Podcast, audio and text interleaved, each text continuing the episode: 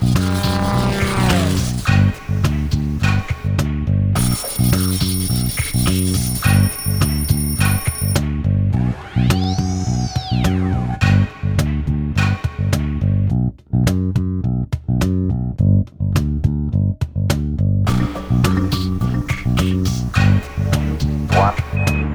two, three.